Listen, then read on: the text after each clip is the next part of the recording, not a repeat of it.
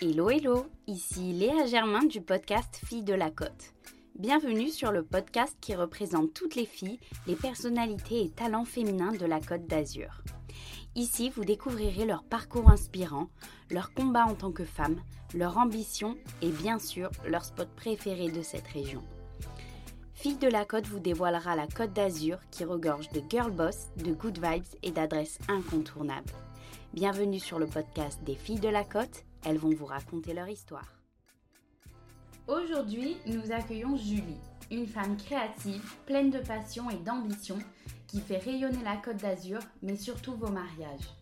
Grâce à son talent, son expérience, son réseau et sa bonne humeur, elle déniche les endroits les plus exceptionnels pour concrétiser vos rêves les plus fous.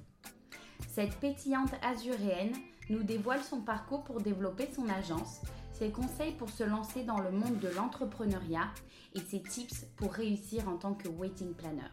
Alors bienvenue à Julie dans Fille de la Côte.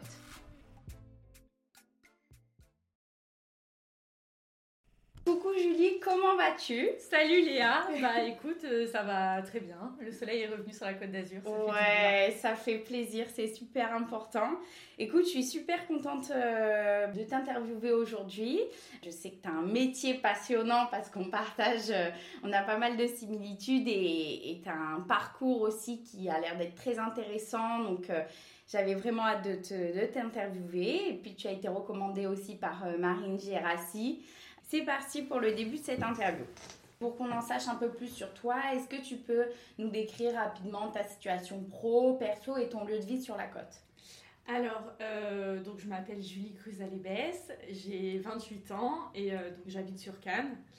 De base, je suis grassoise. Mhm. j'ai vécu aussi à Nice pendant 3 ans, donc j'ai un peu bougé euh, sur la côte. Et euh, donc, euh, je suis wedding planner et j'ai mon agence depuis maintenant un peu plus de 4 ans. Hmm, très belle agence d'ailleurs, dont on reparlera euh, après. Mais rebondissons sur la Côte d'Azur. Donc toi, tu es une réelle azuréenne et visiblement, tu as l'air d'avoir bougé sur la côte.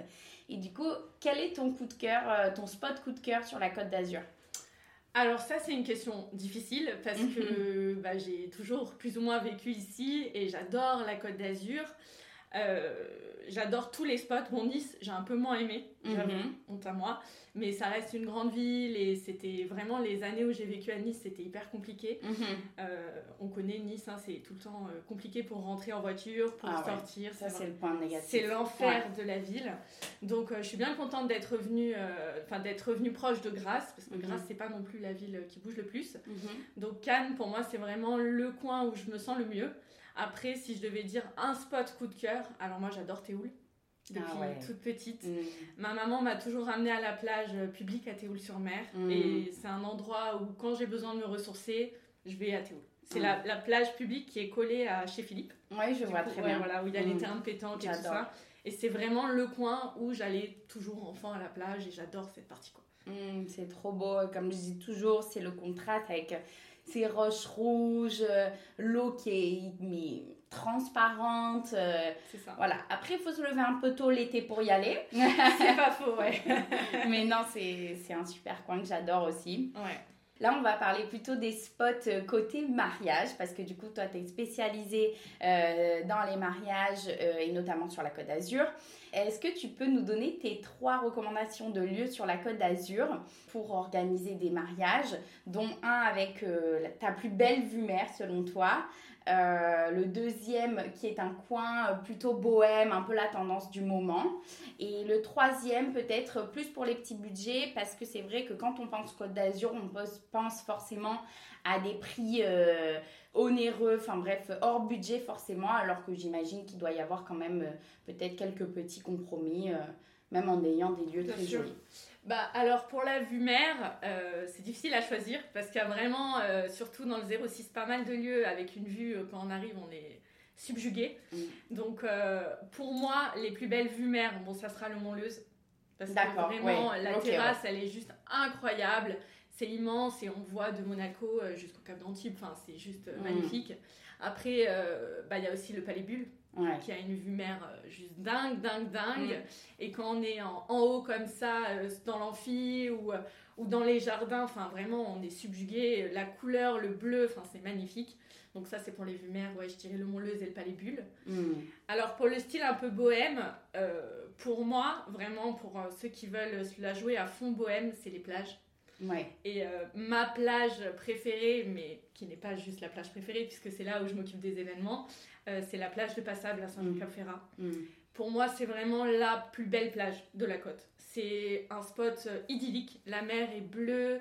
Euh, il y a vraiment beaucoup de végétation et donc là, le, coup du bohème, on peut le faire à fond. vraiment, euh, c'est vraiment le kiff là-bas.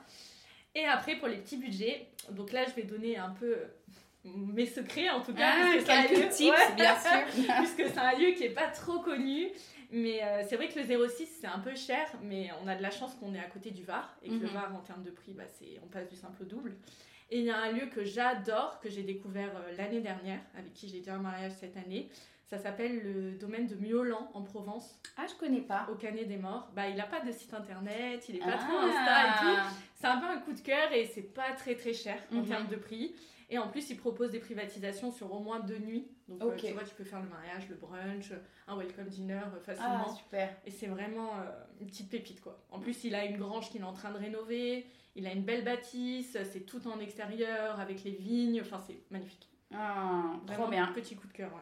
Ah bah super, bah merci pour tes euh, petits tips, euh, secret tips on va dire, qui sont plus vraiment secret, mais bon, j'imagine que tu, tu regorges quand même de Oui, il y, en a beaucoup d'autres. oui, voilà, ça va.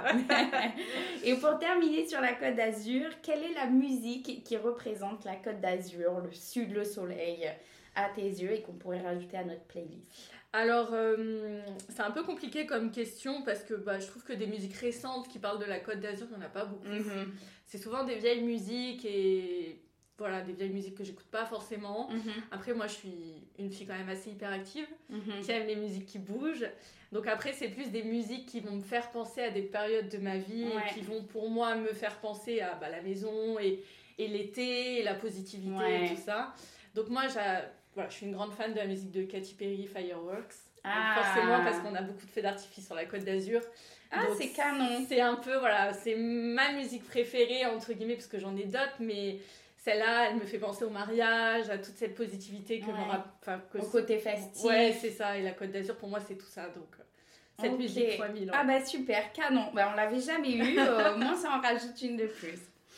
Pour passer plutôt au côté pro, parce que j'aimerais euh, creuser vraiment cet aspect-là avec toi, et notamment pour qu'on puisse un petit peu en savoir plus, à la fois sur toi, mais au métier de wedding planner en général, parce que je trouve qu'il est soit méconnu ou soit pas forcément bien cerné. Souvent, on pense que c'est vraiment que du strass et des paillettes. Euh, on ne voit pas tout le travail et tout le côté euh, préparation qui prend limite 80%, euh, voilà, qui prend 80% du, du, travail et 20% restants sont le jour J. Euh, et du coup, j'aimerais que tu nous présentes cet aspect-là. Alors, ce que tu fais exactement et euh, également ton parcours pour arriver jusqu'ici. Ok, euh, alors je vais commencer avec le parcours, je pense. alors moi j'ai pas fait de longues études mhm. parce que j'ai un DUT Infocom mhm. que j'ai obtenu en 2014. suite à ça, j'ai eu de la chance. En deuxième année, j'ai fait un stage qui m'a tout appris à Monaco et qui a continué, qui a abouti sur un emploi. Sauf que je me suis rendu compte euh, en bossant à Monaco, je parlais pas un mot d'anglais et mm. ici c'est un peu une honte quoi. Mm. Donc du coup, je suis partie toute seule à Londres pendant deux ans. Trop bien. qui était euh, bah, la meilleure et la pire expérience de ma vie en même temps. Ah oui. C'est compliqué comme ville et c'est il faut vivre à 3000 à l'heure. Enfin, c'est vraiment très très intense. Mais du coup, j'ai eu la chance là-bas bah, d'apprendre l'anglais. Je travaillais dans un restaurant en tant que serveuse, mm-hmm. mais on faisait aussi beaucoup d'événements et j'ai été vite euh, pris et mis sur la partie événementielle. Mhm. Donc ça m'a permis aussi de voir vraiment le terrain en tant que bah, chef de rang euh, sur prestation, euh, toute la partie mise en place, le travail d'un maître d'hôtel et tout ça. Donc ça a été vraiment super enrichissant. Et après, quand je suis rentrée euh, en France, donc en 2016, j'ai un peu vadrouillé à droite à gauche. J'ai cherché des petits boulots. Bon, bah, c'était pas forcément la meilleure période pour trouver du boulot. Donc j'ai bossé dans plusieurs agences événementielles. Après, j'ai eu de la chance de rencontrer euh, la gérante de la plage de Passable, mhm. à Saint-Jean-Cap-Ferrat, qui m'a donné donc le poste de responsable événementiel. Et euh, suite à ça, j'ai aussi rencontré le propriétaire de la White House à Cannes, mhm. qui m'a engagée comme bah, un peu comme son assistante, bien sûr. son assistante personnelle, tu vois, je faisais pas que de l'événementiel, je faisais aussi beaucoup de d'administratif et beaucoup de paperasse, mais voilà, je, je, divaguais entre la plage de Passable et la White House, donc j'ai fait ça pendant plus d'un an, mais j'étais, euh, en fait, j'étais employée pour les deux, donc il faut savoir que je faisais quand même, euh, en tant qu'employée, plus de 70 heures par semaine, ah ce qui est d'un point de vue légal bah, interdit. Donc en fait, c'est pour ça que la question de, de, me mettre à mon compte au début, en tout cas de me mettre en auto-entrepreneur pour commencer, était vitale parce que je me suis dit je peux pas continuer comme ça. Mm. Donc je me suis mis en auto-entrepreneur bah, il y a 4 ans. Et, euh, et, du coup, bah, suite à ça, bon, il y a eu le Covid qui malheureusement a mis un peu des bâtons dans les roues. mais heureusement, la situation s'est développée. Et là, donc en novembre, je suis passée en société, société, en SARL. Et pour moi, ça a été un grand cap parce que, bon, c'est vrai que d'un point de vue euh, travail et tout ça, ça n'a rien changé. Non, bien sûr. Ça n'a aucun impact, mais pour moi, c'est encore une étape de passer et j'ai hâte de voir la prochaine étape. Quoi. Hmm. Donc ça, c'est un peu pour euh, mettre le parcours. Euh, ah, bah, super, génial. Donc tu es euh, maintenant en société. Est-ce que tu as toujours comme client bah, du coup la plage passable et la White House? La plage passable, oui. Mhm. c'est toujours moi qui m'occupe des demandes de groupe et tout ça et euh, la White House plus sur la partie communication qu'événementielle. Je lui donne vraiment un coup de main sur la partie com. Mhm. mais, euh, mais voilà, après j'interviens bien sûr avec plaisir et même cette année j'ai un beau mariage prévu à la White ah, House, donc je suis contente. Mais, euh, mais voilà. Ok. Et est-ce que tu as une journée type? Est-ce que tu peux nous raconter ce que tu fais un peu au quotidien? Quelles sont tes missions? Comment ça se passe de, de passer par toi en tant que bah, wedding planner? Alors, j'ai pas de journée type parce que j'ai de la chance de faire un métier où chaque journée est différente. Mhm. Mais euh, on va dire, comme tu l'as dit tout à l'heure, j'ai quand même 80% de préparation et 20% de jour J. Mhm. Donc, je passe énormément de temps au bureau, donc ici, où euh, c'est beaucoup la tête dans les dossiers, euh, à trouver le fleuriste pour pour tel dossier, à trouver l'art de la table pour telle personne, leur faire différentes propositions de photographes et tout ce que le métier de wedding planner englobe. Et après, à côté de ça, bah, on a les rendez-vous. Et là, en ce moment, on est en plein dans les périodes des rendez-vous techniques. Donc, c'est visite sur lieu avec le traiteur, avec le DJ, avec la fleuriste, mhm. voir où est-ce qu'on installe, où est-ce qu'on se branche, enfin voilà, tout ça. Mais après, oui, c'est vrai que le boulot, c'est quand même beaucoup, beaucoup de temps ici à la maison. Et, euh, et c'est des journées très longues. Alors c'est vrai que, bah, comme tu as rencontré euh, mes deux mm. petites stagiaires, elles, elles ont des horaires définis, mais moi, ça va au-delà de ça. Bien sûr. Des fois, je peux faire des visios avec des clients à plus de 20 heures. Je termine le dossier à minuit. Enfin, toi-même, tu sais comment ça se passe. Donc c'est de très longues journées et c'est très prenant. Euh, après, comment ça se passe quand les clients viennent à moi? Donc, euh, en général, donc les clients m'appellent pour avoir des renseignements. Donc, c'est quand même j'ai de la chance de faire un métier qui est quand même hyper friendly. Mhm. Donc j'ai toujours un bon feeling avec eux. Et puis c'est un moment de partage. Donc je leur pose énormément de questions sur ce qu'ils veulent, qui ils sont, ce qu'ils font, combien ils attendent de convives, les budgets et tout ça. Et une fois qu'on s'est mis d'accord, bah, forcément sur mon devis et sur les différents points, là on attaque vraiment l'organisation. Donc nous on commence vraiment, pour nous le, le nerf de la guerre c'est le lieu. Tant qu'on n'a pas le lieu, bah il y a rien d'autre qui s'en découle tu vois Bien sûr, c'est trop abstrait. Voilà mm. ça sert à rien de commencer à faire des devis parce que qu'on se marie à Cannes euh, à Marseille ou à Aix-en-Provence bah ça sera pas le même prix pour les, prestations.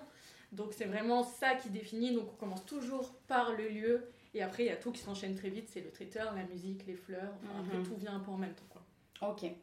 À partir de quel moment ou de combien de temps après t'être lancé tu as pu te rémunérer comme si tu étais comme une employée. Parce que souvent, on se dit que quand on se lance, euh, et, je dis ça pour un peu démocratiser aussi le monde de l'entrepreneuriat, il faut envisager, on va dire, tant de temps avant de, pouvoir euh, compter sur une réelle rémunération. Quoi. Bien sûr. Alors, bah, moi, j'ai de la chance que bah, j'avais la plage de passable quand même mhm. derrière moi, donc c'était... Euh, dès le début, j'avais une rémunération qui tombait. Après, j'ai commencé vraiment à avoir des clients à moi euh, quelques mois après. Donc, euh, ça s'est fait en six mois, parce que c'était en 2018. Bon, après, malheureusement, il y a eu 2018-2019 qui ont été des, belles années. Mhm. Puis après, il y a eu bah, 2020 et 2021 où ça a été un peu plus compliqué. Mais euh, s'il n'y avait pas eu le Covid, je pense que l'année que j'ai cette année aurait pu très bien se passer deux années avant. Quoi. Ok, d'accord. Je pense. c'est hyper Ouais, c'est facile. À partir du moment qu'on connaît le métier, Mm. et qu'on sait ce qu'il faut faire et qu'on a les bases de travail et qu'on a une bonne communication et qu'on voilà, qu'on a ce quelque chose en plus que les clients cherchent, mhm. je suis pas trop inquiète sur le comment va se dérouler euh, l'ascension. Et qu'est-ce qui te plaît le plus, euh, toi, dans, dans ton métier, dans ton quotidien? Moi, c'est le rapport que j'ai avec les, les, personnes, autant prestataires que mariés, puisque j'ai de la chance de faire un métier où c'est que du bonheur. Enfin, En tout mhm. cas, on travaille pour des gens qui vont passer une super journée. Donc, je suis vraiment toujours dans cette atmosphère très positive et très joyeuse. Et du coup, bah, voilà, c'est aussi pour ça que j'ai certainement cette personnalité. Mais du coup, on a, j'ai ce besoin constamment de partager l'amour, de partager le bonheur. Mhm. Et ça, c'est vraiment mon kiff. Parce que c'est, j'ai de la chance de faire un métier où justement, on a quasiment que des émotions positives. Alors, mhm. bien sûr, on va avoir du stress. Bien sûr. Bien sûr, on va avoir des coups durs des fois sur des dossiers. Mais l'objectif est faire du bonheur. C'est vraiment ce côté-là qui me plaît le plus. Quoi. Et de manière opposée, qu'est-ce que tu trouves le plus difficile dans ton travail? La vie privée, c'est très compliqué. C'est euh, bah, encore une fois, je compte pas mes heures, je travaille les week-ends. Euh, voilà, c'est vraiment toute cette partie-là où pour moi, je me dis que si un jour je veux avoir une famille, bon, c'est pas prévu pour tout de suite, mmh. mais si un jour on décide d'avoir euh, des enfants ou quelque chose comme ça, bah, il faut trouver le temps, faut je peux pas dire à mes, enfin, je, peux pas mettre mes enfants de côté sous prétexte que maman travaille tous les week-ends. Donc c'est vraiment cette partie-là où pour moi l'événementiel, euh, bah, quand on veut bosser dedans, c'est un super métier, mais il faut avoir conscience des sacrifices qu'on fait. Et euh, les sacrifices, bah, c'est pas que la famille, bah, c'est aussi les amis. C'est-à-dire que bah, cet été, je fais pas les enterrements de vie de jeune fille de mes copines parce que bah, je travaille malheureusement. Euh, potentiellement, les mariages de mes amis, bah, peut-être que je pourrais pas les faire parce que j'aurais d'autres dossiers en même temps. C'est mm. voilà, c'est tout ça que ça impacte aussi. C'est plus la vie privée où ça peut être un peu compliqué. Mm. Et justement, s'il y avait des mm, si, si, là il y a des jeunes filles euh, qui nous écoutent, euh, quelles seraient tes recommandations, que ce soit en termes de, de compétences, de parcours, mais aussi de, de savoir-être qui sont des qualités euh, très importantes. Maintenant, limite plus aussi que des compétences, même si les compétences, il faut forcément les avoir, mais la personnalité aussi joue beaucoup. Donc, si quelqu'un écoutait et voulait faire le même métier que toi, qu'est-ce que tu lui recommanderais? Alors déjà, je pense qu'il faudrait remettre à plat ce que c'est vraiment le wedding planning. Et comme tu l'as dit au mm. début, c'est pas que des strass et des paillettes. Et non, on ne fait pas la décoration. Alors oui, j'ai un peu de choses en location chez moi, mais c'est très léger. Je ne suis pas décoratrice, donc non, je ne mettrai pas les fleurs sur table. Mhm. Donc il y a énormément de jeunes filles qui me contactent en pensant qu'on est là pour installer les bougies, qu'on installe les petites décos. Voilà, non, on fait pas ça, clairement, on n'a pas le temps. donc déjà, je pense qu'il faudrait avoir conscience de ce que c'est vraiment. Euh, faut pas avoir peur aussi de faire des heures alors je sais que c'est compliqué quand on est employé, les heures sup et tout ça, mm. mais c'est clairement un métier où il ne faut pas compter ses heures. Et en termes de personnalité, il faut, faut, être actif, il faut être vraiment hyper actif, il faut être assez dans... faut être tout le temps dans le jus, tout le temps dans le coup, connaître les bons endroits, euh, parce que nos clients, c'est pas juste nos clients de mariage, ils vont nous demander, ah bah tiens, euh, tel jour, euh, j'aimerais inviter mes copines, t'as pas une bonne adresse, enfin voilà, on devient un peu un peu la personne qui connaît tout sur la Côte d'Azur. Que ça mhm. soit le resto à la mode, euh, que la plage privée sur laquelle il faut aller parce que c'est bien vu. Enfin voilà, il faut être tout le temps dans le coup, il faut sortir, il faut tout connaître. Mhm, mhm. Ok, bah, pour la partie pro, je trouve que tu as bien euh, dépoussiéré le côté wedding planner et c'était important, je trouve, euh, justement de, rendre concret ce métier qui est à la fois un métier couteau suisse, qui est un métier passionnant, je trouve, mais qui demande, comme tu dis, des sacrifices et de voilà, de connaître un petit peu l'envers du décor du wedding planner. Ouais, c'est ça. Et là, je vais m'adresser à toi en, tant que femme et, chef d'entreprise pour te demander bah, comment toi tu te sens euh, euh, à l'heure actuelle en tant que femme, mais aussi en tant que femme chef d'entreprise. Euh, alors, en tant que femme chef d'entreprise, bon, bah, moi, je suis dans un métier où c'est clairement euh, féminin. Mhm. Le wedding, enfin, en tout cas, le wedding planning, c'est quand même une branche qui est très féminine. Mhm. Après, on travaille avec beaucoup d'hommes, parce que tout ce qui est traiteur, technique, logistique, c'est beaucoup d'hommes. Mais euh, j'ai pas de problème avec ma place de femme. Mhm. Par contre, je me suis rendu compte quand j'ai commencé, parce que bah, j'ai que 28 ans et donc j'ai commencé, j'avais 24 ans, ça a été compliqué l'âge Vraiment, on a du mal à admettre qu'une jeune fille puisse se lancer et puisse avoir des compétences et puisse être capable de faire des événements. Donc ça, ça a été assez compliqué au début à se mettre en place. Mhm. Mais maintenant, j'ai vraiment pas de souci là-dessus. notamment avec ma place de femme qui est bien, bien en place en tout cas. Mmh. et on me respecte et j'ai plus de soucis d'un point de vue âge ou quoi. Maintenant, les gens me font confiance et savent qui je suis, donc ça, c'est hyper important aussi. Bien sûr. Mais là-dessus, il n'y a pas de problème. Quoi.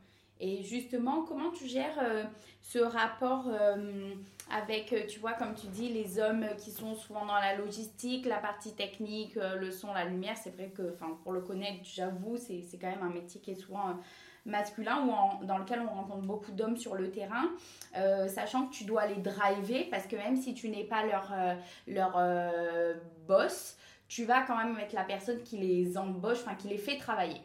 Et comment tu gères euh, ce côté où bah, voilà, tu vas peut-être être amené à, travailler avec des hommes qui ont 50 euh, ans, qui ont vu plein de choses, mais en même temps que tu dois driver parce que s'ils font pas ce que toi tu as noté sur le papier, ce que tu as vendu à tes clients, bah, ça va pas le faire.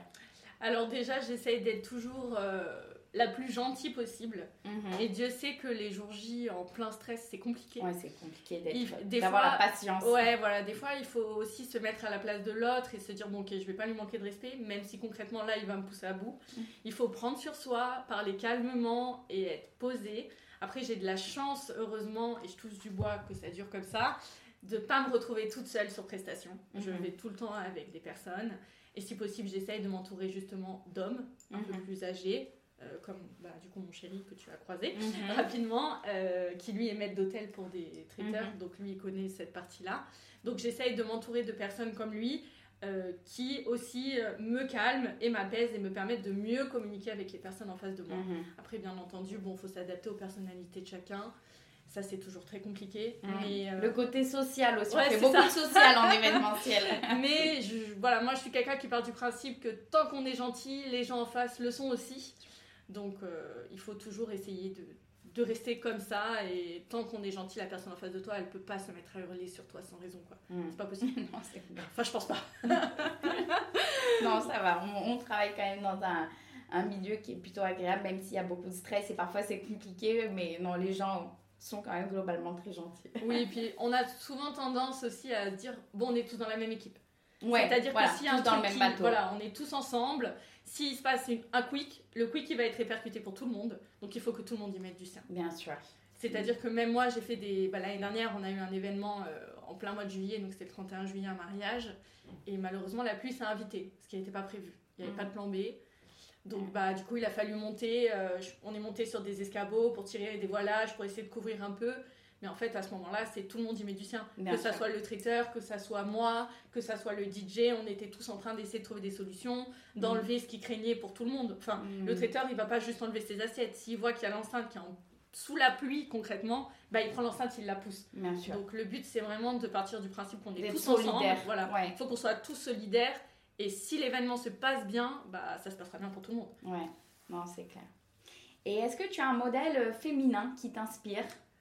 Alors, j'ai pas de modèle, genre un seul modèle mhm, féminin. Je dirais que c'est un peu toutes les personnes que j'ai rencontrées dans ma vie qui m'ont euh, apporté quelque chose, mhm. que ça soit euh, personnel comme ma maman et mes grands-mères, des, mes tantes et tout ça, mais après toutes les personnes que j'ai rencontrées et que je rencontre euh, encore, mhm, puisque chaque personne m'apporte quelque chose et c'est là, c'est là la beauté de ne pas avoir qu'un seul modèle féminin, mais d'avoir une telle telle personne, et je vais me dire, bah voilà, elle, elle m'inspire sur ça, telle personne m'inspire sur ça. Donc c'est prendre un peu de chacun euh, pour se créer soi-même. Hmm.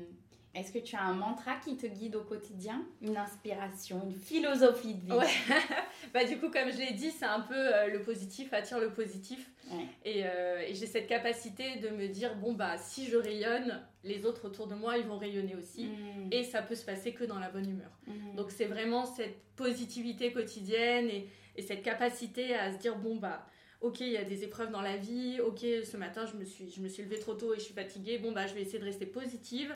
Et comme ça, les gens que je vais avoir au téléphone, ils vont ressentir cette positivité. Bien sûr. Et on me le dit souvent, souvent quand j'appelle bah, des prestataires ou des clients, on me dit c'est ouf parce que quand on t'a au téléphone, t'es tout le temps joyeuse. Mm. Et j'essaye de garder constamment cette humeur, c'est l'humeur première pour moi qui euh, définit, euh, qui régit ma vie et qui doit continuer comme ça. Quoi. Mm. Ah, j'adore, moi aussi, j'adore. de toute façon, euh, je suis euh, attirée comme un aimant par les personnes solaires. J'adore ça. Enfin, c'est important. C'est important, et puis ça rend tellement tout agréable quoi. Comme tu disais, euh, tu peux faire passer des messages parfois qui sont un peu délicats ou des situations un peu touchy, mais tant que tu le dis avec le sourire, avec la gentillesse, euh, de la bienveillance, bah, souvent ça passe. Donc non, j'aime beaucoup ce, mantra. Quels sont tes projets pour 2022, 2023 bah alors 2022, je croise les doigts pour que tout se passe bien parce qu'on se retrouve avec énormément de travail et ça va être une très très grosse saison donc euh, j'espère. combien d'événements là prévus à peu près? Là on a 17 mariages ah pour l'instant et on est en train de récupérer des dossiers un peu de last minute. Autant euh, pour le festival de Cannes que pour des choses qui se réveillent maintenant. Donc on sait qu'on va peut-être dépasser les 20 événements cet été et tant mieux, c'est tout ce que je me souhaite. Donc, euh, Mais disons qu'on est passé de rien à tout. C'est cette remise en forme qui est un peu compliquée. Donc je me souhaite d'y arriver cette année et je me suis pas trop inquiète, je sais que ça se passera bien mm. et que l'année prochaine soit aussi belle que cette année. Et après on verra là où le vent me mène. J'ai Ibiza dans ma tête dans un coin, j'adore cette île. Ah. J'aimerais faire quelque chose là-bas. Je suis jamais allée, je rêve d'y aller. Ouais. Ah, c'est euh, franchement c'est un kiff. C'est un kiff. Moi j'y suis allée en hiver, enfin en ah mars. Donc pas en pleine saison parce que même si j'étais je suis encore un peu une grande fêtarde, j'y suis pas allée en pleine saison pour faire la teuf, tu vois. Mhm. Mais on y allait en mars et j'ai trouvé un côté d'Ibiza euh, tellement reposant. Et, euh, et, en plus, comme par hasard, le week-end où on est allé, on est allé, on est tombé le week-end où il y avait le, le salon du mariage. Ah, ah, Donc on allait faire un saut. Et en fait, je me suis rendu compte que là-bas, il y a un réel business qui est en train de se développer aussi. Hmm. Donc, euh, donc pourquoi pas Mais bon, pas, pas l'année prochaine, c'est sûr. Peut-être dans 5 ans, on verra bien. ok, bah écoute, je te le souhaite. Merci. Et euh, pour terminer, quelle fille de la côte tu pourrais nous recommander ben, pour un prochain, un prochain interview? Euh, alors j'ai une de mes meilleures amies qui a euh, sa société digitale à Monaco qui s'appelle Twenty. Ah oui, je, je, je, vois. Donc euh, Lali avec qui je connais depuis plus de 10 ans et que j'adore et que j'embrasse très très fort. Ah, ben avec un peu ma sœur, donc, donc, voilà. Donc elle a sa société à Monaco dans le digital qui marche très bien ah, et qui a plein d'histoires à raconter sur ses clients et surtout tout, toute cette partie de son travail que les gens ne connaissent pas non plus. Hein, Bien sûr. En vrai. Ouais, non, mm. c'est clair. Et eh ben, avec grand plaisir. Lali, si tu nous écoutes, tu es sur la liste d'invités filles de la côte. Ben, merci beaucoup en tout cas pour ce moment, euh, Julie. C'était très agréable. Euh, et attends, non, tu as ta minute promo, bien entendu, pour qu'on puisse retrouver ton travail. Oui. Et d'ailleurs, je dois dire, tu as un, un, Instagram qui est magnifique, un site qui est très très beau aussi. Merci. Euh, donc, je vous conseille d'aller le visiter. Donc, je te laisse le présenter. Donc euh, oui, ma société donc s'appelle My Wedding French Riviera. Euh, donc qui est basée à Cannes et qui fait des mariages et bien entendu tout type d'événements, euh, mhm. que ça soit du professionnel ou du privé. voilà, on vous attend avec plaisir pour vos demandes en mariage peut-être bientôt. ah c'est noté. Merci beaucoup en tout cas pour ce moment et puis ben à très vite et le meilleur pour la suite. Merci. C'est la fin de cet épisode Fille de la Côte. J'espère qu'il vous aura plu et vous aura donné envie de découvrir cette belle région ainsi que les femmes qui la représentent. Si c'est le cas, ne manquez pas de le partager autour de vous et de vous abonner à nos réseaux sociaux. Retrouvez les adresses présentées dans ce podcast sur notre site internet fille-de-la-côte.fr, rubrique Adresse de la Côte. On se retrouve dans deux semaines pour un nouvel épisode de Fille de la Côte. En attendant, prenez soin de vous.